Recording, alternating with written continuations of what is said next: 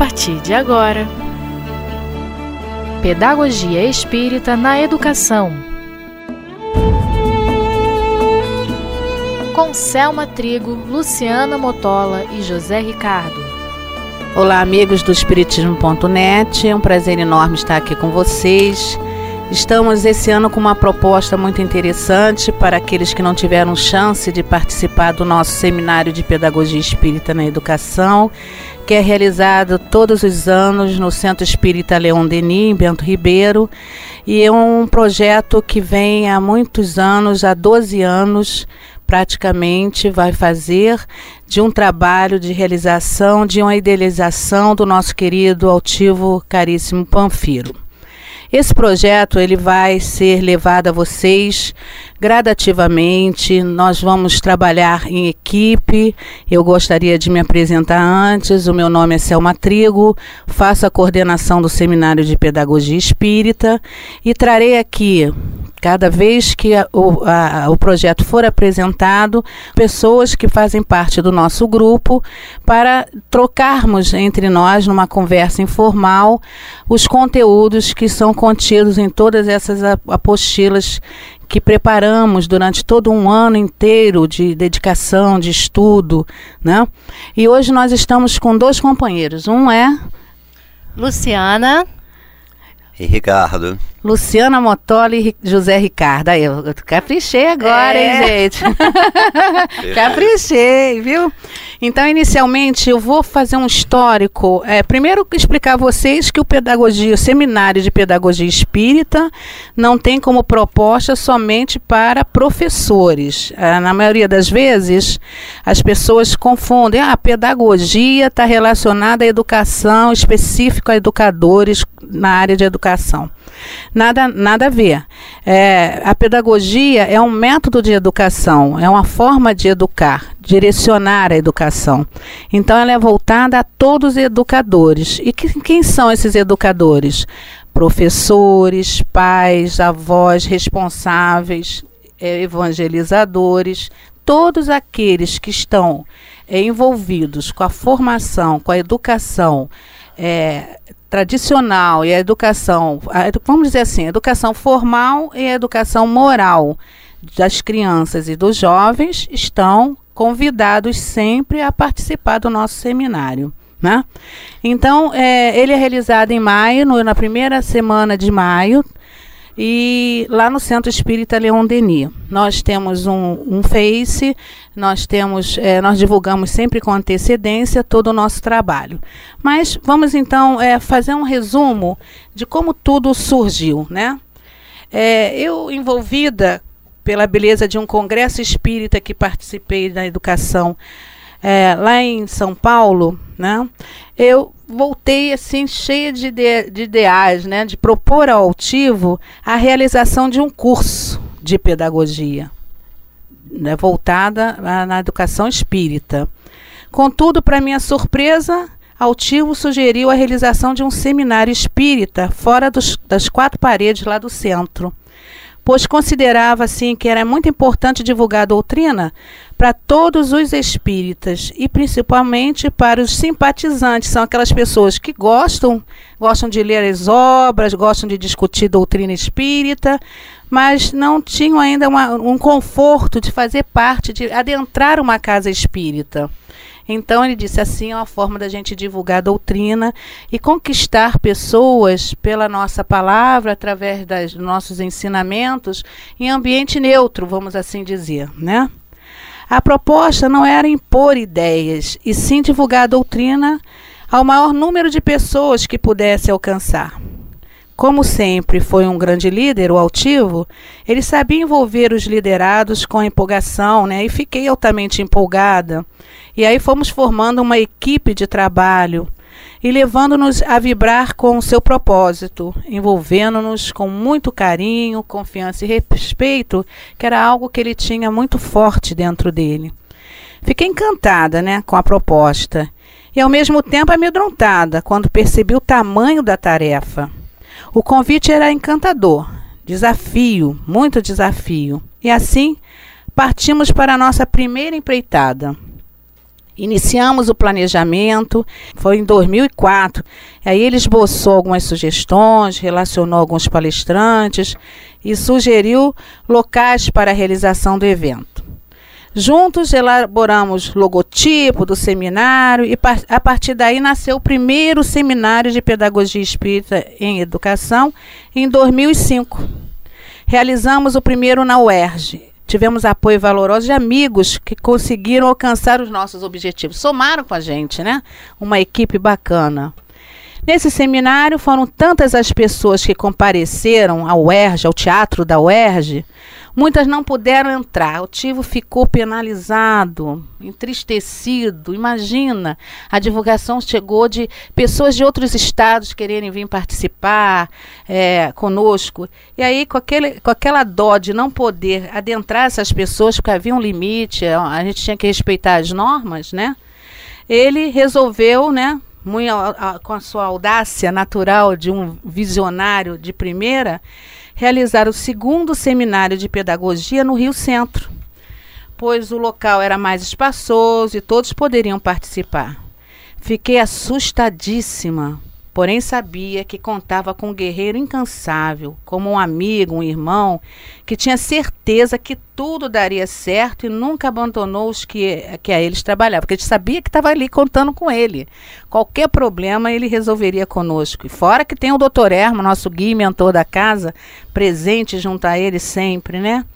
E assim sendo, mesmo já muito doente, que ele estava adoecido, acompanhou-me até quando pôde nas negociações junto aos responsáveis pelo Rio Centro, que é toda uma negociação, assinatura de contrato, aquela, aquela, aqueles recursos todos necessários, né?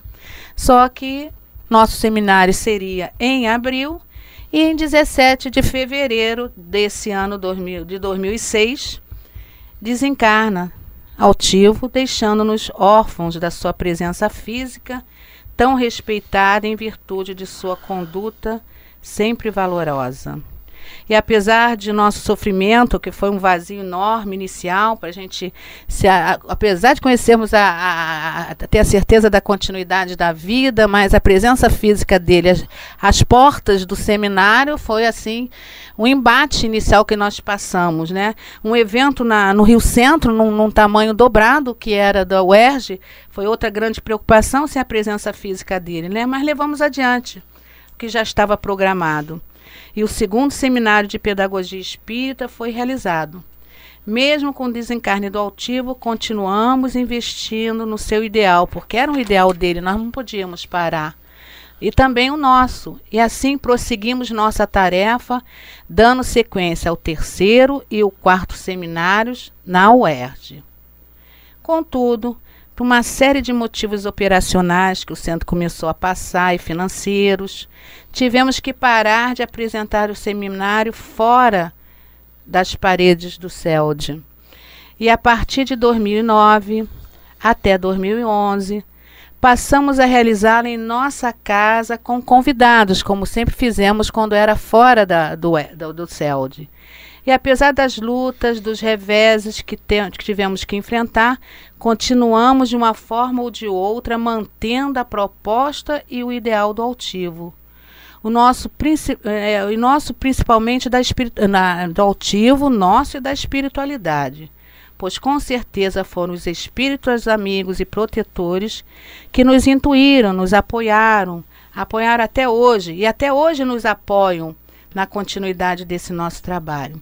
Bem, para vocês terem uma ideia dos convidados que vivenciaram conosco, que contribuíram muito com a beleza e o sucesso do nosso seminário, nós podemos dizer que tivemos como é, palestrantes em vários dos nossos seminários a Dora, a professora Dora Encontre, o professor Ney Lobo, o psicólogo e professor César Braga Saide, Tivemos também a Maria Elisa, professora, o pedagogo Gilson Lima, a Nádia do Couto Vale, o professor José Pacheco, da Escola da Ponte, em Portugal, a professora Valéria de Oliveira, Júlio César Sarroriz, Lidiane Barreto, que é outro professor também muito respeitado, Plínio de Oliveira, o nosso grande compositor, né?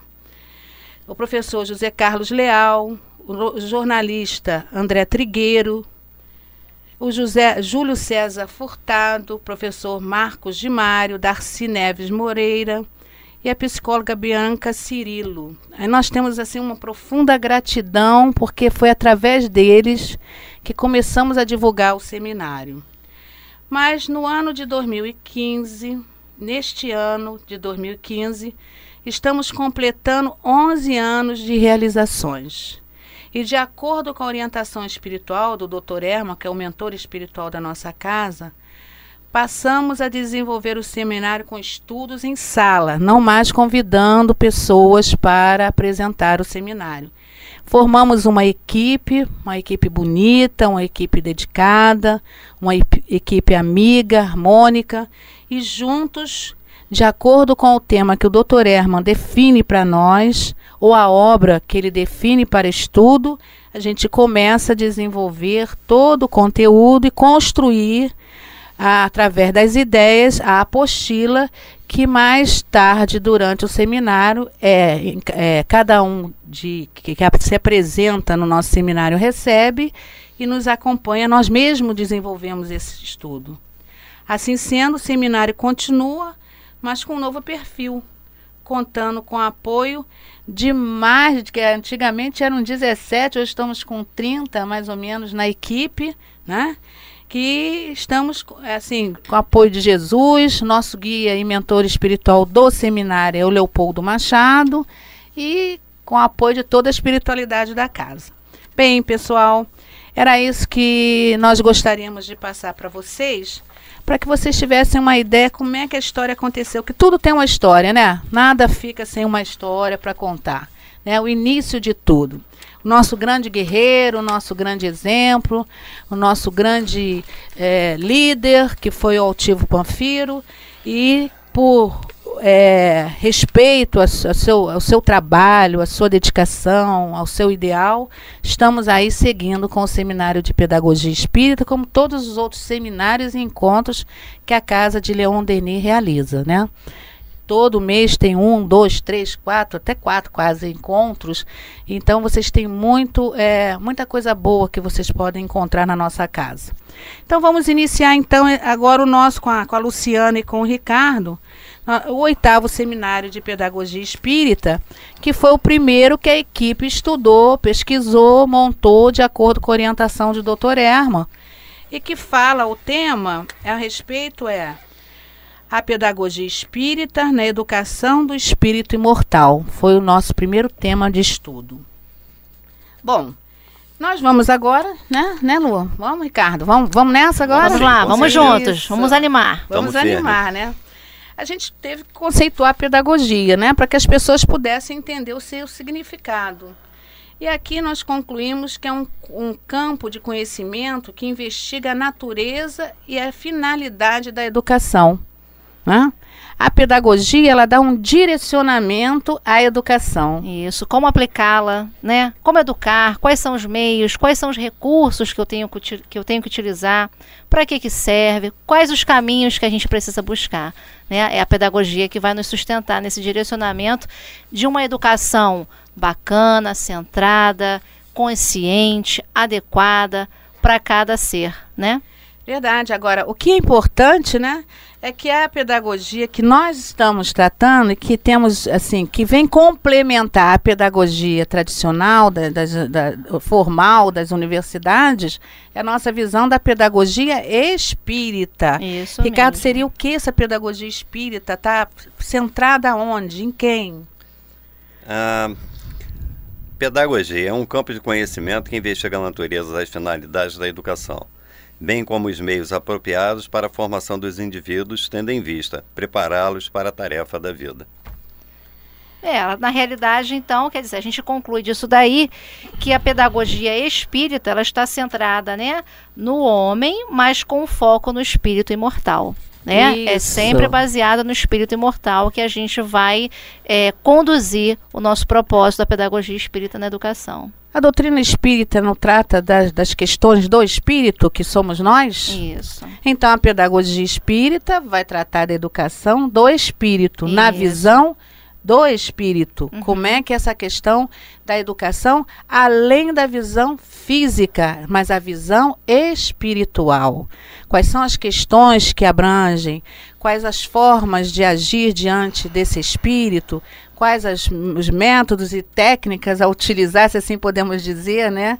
E por que as diferenças da individualidade e como agir diante dessas individualidades, qual a maneira mais apropriada na ação da educação dessas individualidades para ajudá-los a crescer como espírito, não é isso, Luciano? Isso mesmo. espírito imortal que já vem com uma bagagem de experiências aí seculares que traz aí um mundo de possibilidades para serem desenvolvidas, também com as suas necessidades de espírito imortal para que possam ser trabalhadas, e é dentro dessa visão que nós vamos trabalhar com a pedagogia espírita. Eu até pediria, se você puder, por favor, Ricardo, que você lesse pra, para o nosso, nossa, nosso público, né?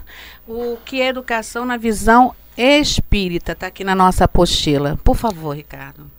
É, segundo a irmã Sidufor, em, no livro Laços de Afeto, no capítulo 4, ela nos diz: Educação resume-se em transformar impulsos e desenvolver potencialidades. É, é então olha só, hein? Transformar impulsos e desenvolver potencialidades. Aí me lembrou aqui Leon Denis, né, Luciana? As potências, as potências da, da alma, alma, as potências do espírito, né? Que ele sempre é, fala. Quais são essas potências, gente? O amor, a vontade, né? livre-arbítrio, livre-arbítrio, isso mesmo. Pensamento, a dor também, ele é. coloca lá no livro dele. Né? Então é trabalhar as potências da alma, porque o que, que a gente aprende, hein, meu, pessoal, que nós nascemos simples e ignorantes e Deus coloca em nós a semente divina, que é o seu reino, o nosso, germe da perfeição, germe da perfeição, né? né? Que são essas essas potencialidades. Então, eu fico assim pensando, né? Então, é, é, a, a, proposta da educação espírita é o despertamento dessas potencialidades. Trabalhar aquilo que o espírito já tem. Não é verdade? É, é como se estivesse é, arando a terra, né? Exatamente. É isso, né, Arando Com a terra. Com certeza. Acordar, acordar essa potencialidade que todos nós já temos e que, infelizmente, nós deixamos adormecidas porque não temos um veículo, não temos, é, como a doutrina dos espíritos, como acordar toda essa potencialidade.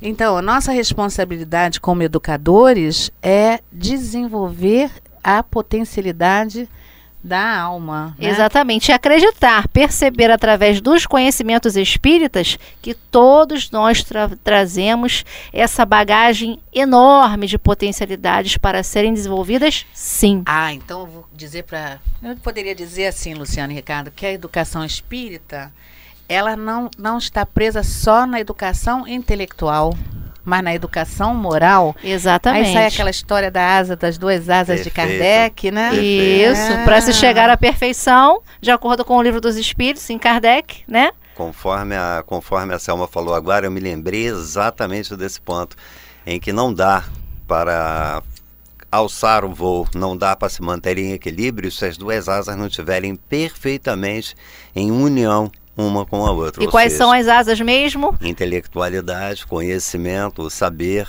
mas acima de tudo, a disciplina moral. Isso e o amor, mesmo. o sentimento, além de tudo. Então, é, é, é intelectualidade e moralidade. Então, o educador espírita, ele está com uma visão muito mais ampla, né, do ser, do homem integral, né? É o corpo, Espírito, Perispírito e espírito, e né? Espírito. Na realidade, ele vai além do ensino da matemática, vai além do ensino da geografia, vai além do ensino da biologia, que são importantes, sim.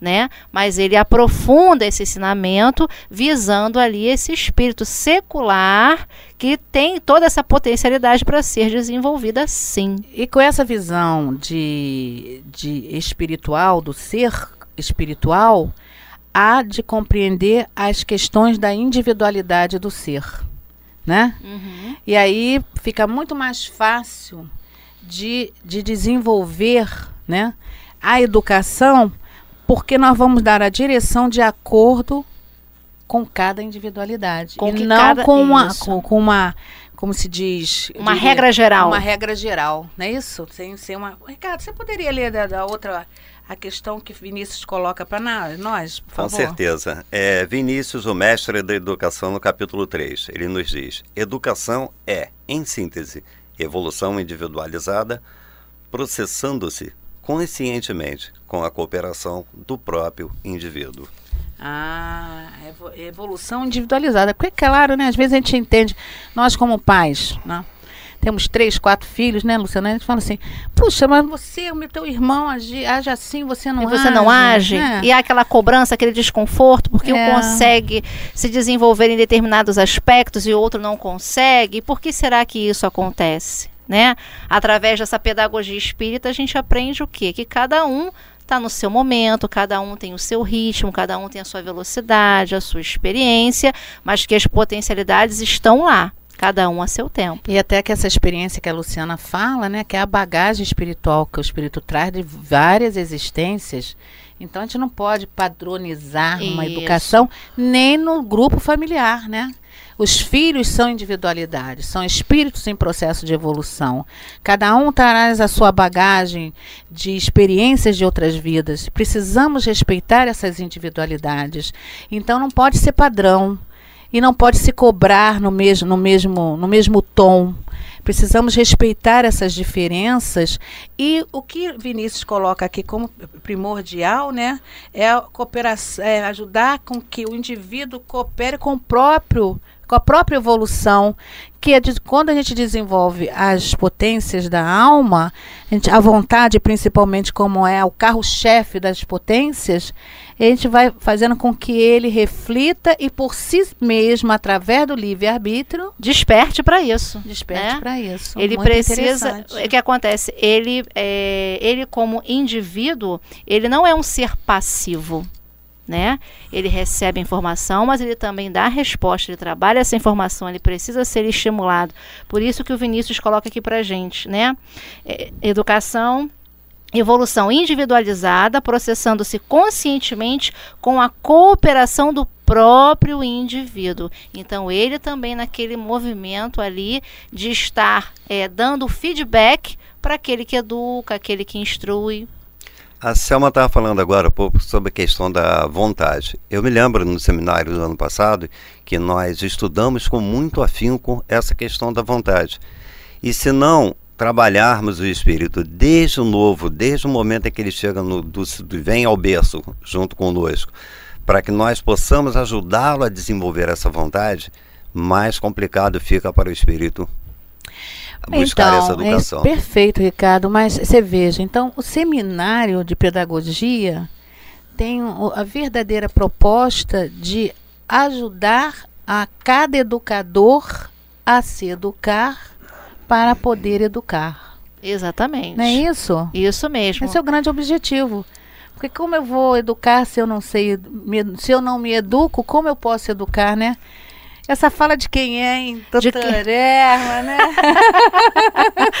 Frase famosa, né? A gente não começa nada, não começa nenhum estudo, não desenvolve nada sem ter essa, essa questão basilar aí. Que para educar é preciso educar-se. Né? É, doutor Erma, numa das mensagens, companheiros, é, ele, que nós pedimos orientação, logo no início dos seminários, a partir do momento que a gente passou a estudar, elaborar o, o, projeto e estudar com a equipe, ele disse que para educar é preciso educar-se. Então, essa frase a gente leva a todos os seminários, ela se encontra em todas as apostilas.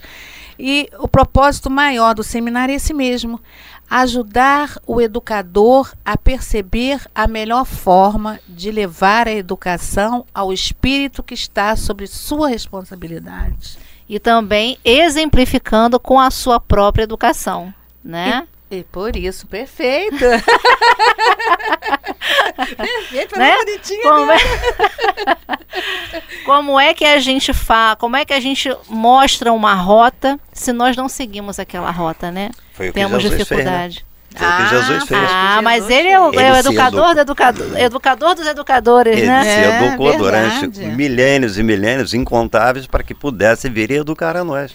Pois é, então assim, se doutor Herman diz que para educar é preciso educar-se, educar-se leva a seguinte pensamento: autoconhecimento? Perfeito. Exatamente, Perfeito. exatamente. Como é que eu faço para me educar?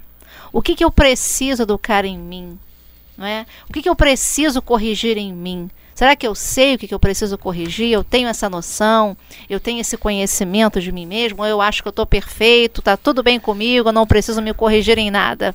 Pois é, então o tempo todo, meus amigos, nós que estamos com compromisso com a educação, precisamos estar vigilantes com a nossa própria educação.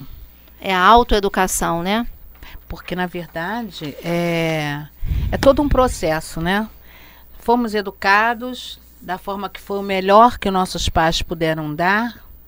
E nós, e talvez não, eles não tiveram a chance de ter um seminário como esse ou qualquer outro encontro como a Casa de Leon Denis oferece, como despertamento de almas. E hoje nós temos conscientização pela doutrina espírita, pela ajuda da doutrina espírita, que a educação está além da visão material, como a gente já falou aqui. Então eu preciso saber quais são os recursos que eu tenho e que eu posso para contribuir com a educação do outro que está sob o meu compromisso. É minha missão de ajudá-lo a progredir, né? Ajudá-lo na obra da criação, como diz a questão 132 do Livro dos Espíritos, contribuir com a obra da criação. Exatamente. O meu compromisso é ajudá-lo a contribuir com a obra da criação, mas eu preciso me conhecer. Se eu não me conhecer, olha só. Você sabe o que, que é? Olha só o que, que a irmã se fala, Ricardo. Olha lá. Olha só, no livro Mereça Ser Feliz, capítulo 12, viu, pessoal? Capítulo 12, Irmã se do For, mere, Mereça Ser Feliz. Ela fala assim: Conhecer-se é a primeira iniciativa a fim de estabelecermos um acordo de paz interior. É a vida de É é a a via. via de acesso para chegarmos ao estágio íntimo do bom relacionamento com a sombra, da, do, a tal ponto de nos munirmos de condições para uma autêntica mudança. Conhecer-se a primeira iniciativa em estabelecer um acordo de paz. O que, que ela quis dizer? Eu preciso me conhecer para manter uma relação de paz comigo mesmo. E ela toca na palavra sombra. O que seria essa sombra, hein? É, as sombras, na realidade, seriam os nossos medos, os nossos limites, aquilo que normalmente nós temos medo de enfrentar, Nossa ignorância. Né? Também. Também a nossa ignorância, tudo aquilo que nós não conseguimos lidar com tranquilidade em nós mesmos. As nossas dificuldades morais que a gente quer Exato, esconder, São né? Exato. as primeiras É, que nós né? procuramos esconder sempre. Então são só, sempre as nossas lutas morais, né, internas, em Exato. todos os aspectos, né? Que ao invés da gente trabalhar como ela faz a proposta, nós escondemos, né? Colocamos numa gavetinha, fechamos e vivemos naquele conflito eterno. Eu costumo dizer nesse, nesse ponto que nós usamos muitas e muitas máscaras. Então, é, vamos até tratar disso sim, das máscaras. Então, assim, o que, que acontece? Quando eu não busco eh, me identificar com as minhas sombras, enfrentá-las, né? Eu vivo fora da minha paz, porque eu vivo apa- aparentando, buscando aparentar uma realidade que não, que é não real. existe. Exatamente. Porque eu, não, eu me escondo, às vezes até de mim mesma eu me escondo. Imagina das pessoas. Olha que luta interna enorme. Então ela diz: enfrente-se. Olha as suas sombras, quer dizer, olha as suas dificuldades, veja o que você pode fazer por você mesmo, né? Para essa transformação e superação, para não ficar nesse sofrimento, nessa luta. É verdade. Né? E quando você consegue fazer isso, como o nosso principal aqui tópico é o educar, a gente consegue educar de uma maneira mais tranquila, né? Pois é, pessoal, nós vamos continuar esse estudo numa próxima oportunidade, dando sequência à nossa apostila do oitavo seminário. E com um imenso prazer, nós estamos aqui contribuindo e fazendo com que vocês possam acompanhar o nosso trabalho e vocês com certeza vão gostar muito, viu? E se gostarem, divulguem para que outros possam acompanhar também. Vamos apro- aproveitar essa tecnologia, né, da comunicação, que à distância podemos eh, adentrar várias casas, várias pessoas e refletir a vida, né? Muito obrigada por esse momento.